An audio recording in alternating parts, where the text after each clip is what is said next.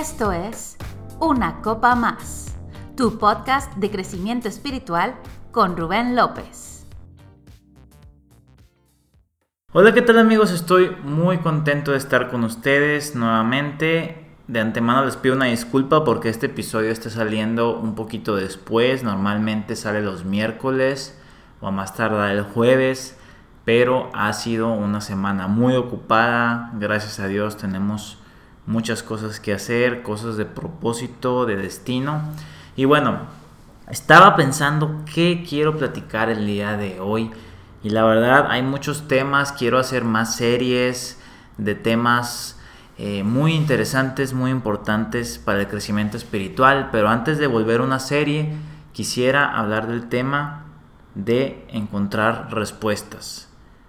A lo mejor tú en este momento tienes dudas, estás a punto de tomar una decisión importante, a lo mejor estás en lo que nosotros le llamamos en Monterrey una Y, donde hay dos caminos y no sabes cuál tomar, los dos parecen buenos. Y bueno, la verdad es que yo te voy a decir que todos en algún punto tenemos que tomar una decisión muy importante. Y puede llegar a pasar, a mí me ha pasado, yo sé que a lo mejor también a ti, que no sabes qué hacer, que no tienes la certeza. Y bueno, en resumidas cuentas, la respuesta es buscar a Dios. Buscar a Dios para dirección es lo mejor que tú puedes hacer. Porque aunque nosotros podamos estar confundidos, Dios no. Dios nunca está confundido y Él definitivamente sabe lo que es mejor para nosotros. Y eso trae mucha paz porque de verdad podemos encontrar en Él la certidumbre, en nuestro propósito, en nuestro futuro. Y hablando del futuro, yo creo que una de las más grandes tentaciones que podemos tener como seres humanos es imaginar un futuro donde Dios no está. No sé si tú te habías puesto a pensar en eso, yo se lo escuché a un pastor, no recuerdo su nombre, quisiera darle el crédito, pero no recuerdo cómo se llama. Y este pastor decía esto y yo dije, wow, es muy cierto. La incredulidad se manifiesta de esa forma en la que tú visualices un futuro pero no incluyes a Dios. Y no digo que sea consciente, pero es una gran tentación porque empieza una cadena de pensamientos y una cadena de conclusiones que te puede llevar a perder la esperanza, a perder la paz, a perder la alegría, el gozo en el día de hoy. Y déjame decirte que un futuro sin Dios es mentira porque Dios está contigo ayer, hoy y siempre. Él nunca te va a dejar podemos descansar que si Él ya declaró en Jesús que todas sus promesas son sí y amén, podemos descansar en su naturaleza, podemos descansar en su bondad, podemos descansar en que Él es un buen Padre. Así que eso es un mensaje de esperanza. Y bueno, para todo este tema de encontrar respuestas si no sabemos qué hacer, la verdad yo te voy a pasar un tip yo he basado mi vida en el Salmo 16, lo voy a leer, lo voy a desmenuzar. Esta es una forma diferente en la que vamos a analizar la escritura. Usualmente no lo hacemos así aquí en el podcast. Cuando yo doy clases en otro contexto sí lo he hecho así. A mí sí me gusta. Puedes al final dejarme tus comentarios acerca de esta modalidad. Pero bueno, vamos a empezar. Salmos 16.1, versión nueva traducción viviente. No voy a analizar todos los versículos, pero la mayoría sí. El primero dice, manténme a salvo, oh Dios, porque a ti he acudido en busca de refugio. Qué importante es empezar tu oración o empezar eh, tu plática con Dios reconociendo que lo buscas a Él primero. Porque la verdad es que no siempre lo buscamos primero. A veces tenemos un problema y vamos con un amigo, con un familiar, con nuestra pareja, buscamos nuestros recursos, no lo sé. Y al final, adiós lo dejamos al final. O no sé tú, pero yo lo he dejado. Y la verdad es que Él es quien primero obra, quien a través de todas esas personas o recursos es quien está detrás para bendecirnos y para protegernos. Entonces, ¿qué mejor que cuando tú estás con duda, cuando no sabes qué hacer, tú vas primero con Dios? A lo mejor en este momento tú dices, bueno, pues ya, ya fui con alguien más, no había considerado esto, no importa. Dios no te va a condenar, pero Dios está listo para hablarte y para platicar contigo. Entonces es un excelente tip que primero consideremos a Dios. Versículo 2. Le dije al Señor, tú eres mi dueño, todo lo bueno que tengo proviene de ti. Importantísimo reconocer de dónde viene todo, la fuente. De todo proviene de Él. Y yo como cabeza de familia puedo pensar en un momento, bueno, pues yo soy el proveedor y, es mi rol ser proveedor y mi esposa también trabaja, pero mi rol eh, y mi responsabilidad, al menos yo lo veo así, es traer provisión a mi casa de forma económica, traer provisión eh, en todos los sentidos. Pero la verdad es que más allá de eso, mi proveedor es Dios. Y aunque yo tengo un rol más arriba, está Dios que es la fuente. Él es la fuente de toda provisión, Él es la fuente de toda paz, Él es la fuente de toda sabiduría en, este, en estos momentos que tenemos duda, que no sabemos qué hacer. ¿Qué es, lo que, ¿Qué es lo que está diciendo aquí David? David está tomando una actitud de agradecimiento, le está diciendo a Dios, tú eres mi dueño, todo lo que tengo es tuyo, reconozco que tú eres la fuente. Y eso, créeme que te abre puertas y te abre tus ojos a ver la situación diferente. Porque a veces, cuando no sabemos, que, no sabemos qué decisión tomar, muchas veces es simplemente tener una perspectiva fresca, una perspectiva divina, una perspectiva celestial. Y este tipo de afirmaciones y conclusiones nos ayuda bastante. Versículo 3. Los justos de la tierra son mis verdaderos héroes, ellos son mi deleite. Versículo 4. A quienes andan detrás de otros dioses se les multiplican los problemas. No participaré en sus sacrificios de sangre, ni siquiera mencionaré los nombres de sus dioses. Qué loco lo que está diciendo aquí. A lo mejor pudiera hablar en un episodio solamente de esto, de los ídolos. A mí me encanta ese tema.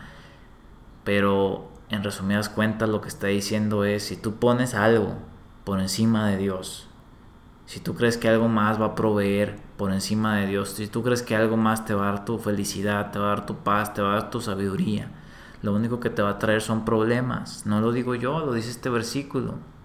Y es muy cierto. Nada puede ocupar el lugar de Dios. ¿Sabes por qué? Porque a todos les queda la silla grande. No pueden. Dios es mucho más grande, mucho más poderoso. Y Él es la fuente nuevamente. Él es el único y verdadero Dios. Así que si estás en medio de una situación y quieres tomar una decisión, es muy importante recordar esto. Él es primero y nada más. No voy a voltear a ver a otra cosa, voy a voltear a verlo a Él. Versículo 5. Señor, solo tú eres mi herencia, mi copa de bendición, tú proteges todo lo que me pertenece. Muy, muy interesante. El enemigo yo creo que quiere distorsionar en muchos casos la naturaleza de Dios. No sé si tú te habías puesto a pensar eso, pero muchas veces lo que Él quiere hacernos creer es que Dios no es bueno, que Dios no te quiere bendecir, que Dios no te quiere proteger, que Dios te quiere quitar algo como le pasó a Abraham, que él pudo ser tentado a pensar, oye, Dios me quiere robar a mi hijo, Dios me lo quiere quitar. Pero Dios al final le demostró que Él le quería dar. Y aunque Dios te pida algo, es para darte más y Él está para protegernos. Es importante recordarlo, que nuestra visión de su naturaleza no se distorsione, no importa eh, el contexto, no importa la situación en la que estemos viviendo. Volvamos a recordar que Él es nuestra herencia, que Él es nuestra bendición, que Él es nuestra protección. Qué bonito, ¿no? Me gusta mucho y me bendice mucho leer los salmos de esta forma. Versículo 6. La tierra que me has dado es agradable. Qué, qué maravillosa herencia. Sigue siendo agradecido aquí David. Versículo 7. Bendeciré al Señor, quien me guía, aún de noche mi corazón me enseña. Este punto yo creo que a veces no lo tomamos en cuenta, que es Dios mismo nos puede guiar, nos puede aconsejar, hablar como dice aquí en sueños, en la noche, y hay un punto que cuando yo estaba leyendo me di cuenta, no lo había visto antes, me sorprendió, sigo sorprendido, porque no solamente es que nos habla en la noche, sino nos habla cuando somos más vulnerables. Porque cuando tú estás dormido, tú estás completamente vulnerable físicamente. No estás consciente de tus alrededores, algo puede pasar y tú no estás listo para responder. A mí me gustan los superhéroes, no sé si a ti te gustan. Probablemente has escuchado del superhéroe que se llama Flash, que corre súper rápido y mientras yo veo episodios de, este personaje o algo así, o leo de este personaje, veo que su debilidad es dormir. Porque aunque sea muy rápido cuando duerme, es lento como cualquier persona. Y es vulnerable. Y me recuerda a nuestra situación, porque no tenemos superpoderes, pero de la misma forma somos vulnerables. Y en ese momento de vulnerabilidad, ahí Dios nos habla. Y yo quiero que veas esta vulnerabilidad que a lo mejor tu situación está provocando ahorita y que lo veas como un momento especial para que Dios te pueda hablar. Él ama manifestarse en estos momentos porque te demuestra que aunque tú te sientas desprotegido, aunque tú te sientas desnudo, Él te cuida, Él te protege, Él te abriga. Y puedes vivir y habitar en su presencia. Es todo el tema de este salmo, lo está diciendo constantemente David, tú eres mi protección Dios. Qué bonito. Así que si te sientes vulnerable, ya no lo veas como una debilidad, porque no lo es. Velo como una oportunidad para tener una relación más íntima con Dios y que Él te siga hablando y aconsejando. Versículo 8, sé que el Señor siempre está conmigo, no seré sacudido porque Él está aquí a mi lado. Otras traducciones dicen, tengo presente siempre al Señor.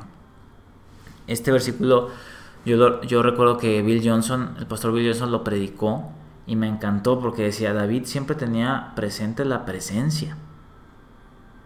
Y él sabía que si tienes a Dios presente en tu vida, Él no va a dejar que te desvíes. Otra traducción dice, mi pie no va a resbalar, no me voy a desviar del camino. Y es verdad. Cuando no sabes qué decisión tomar, piensa en qué ambiente estás cultivando.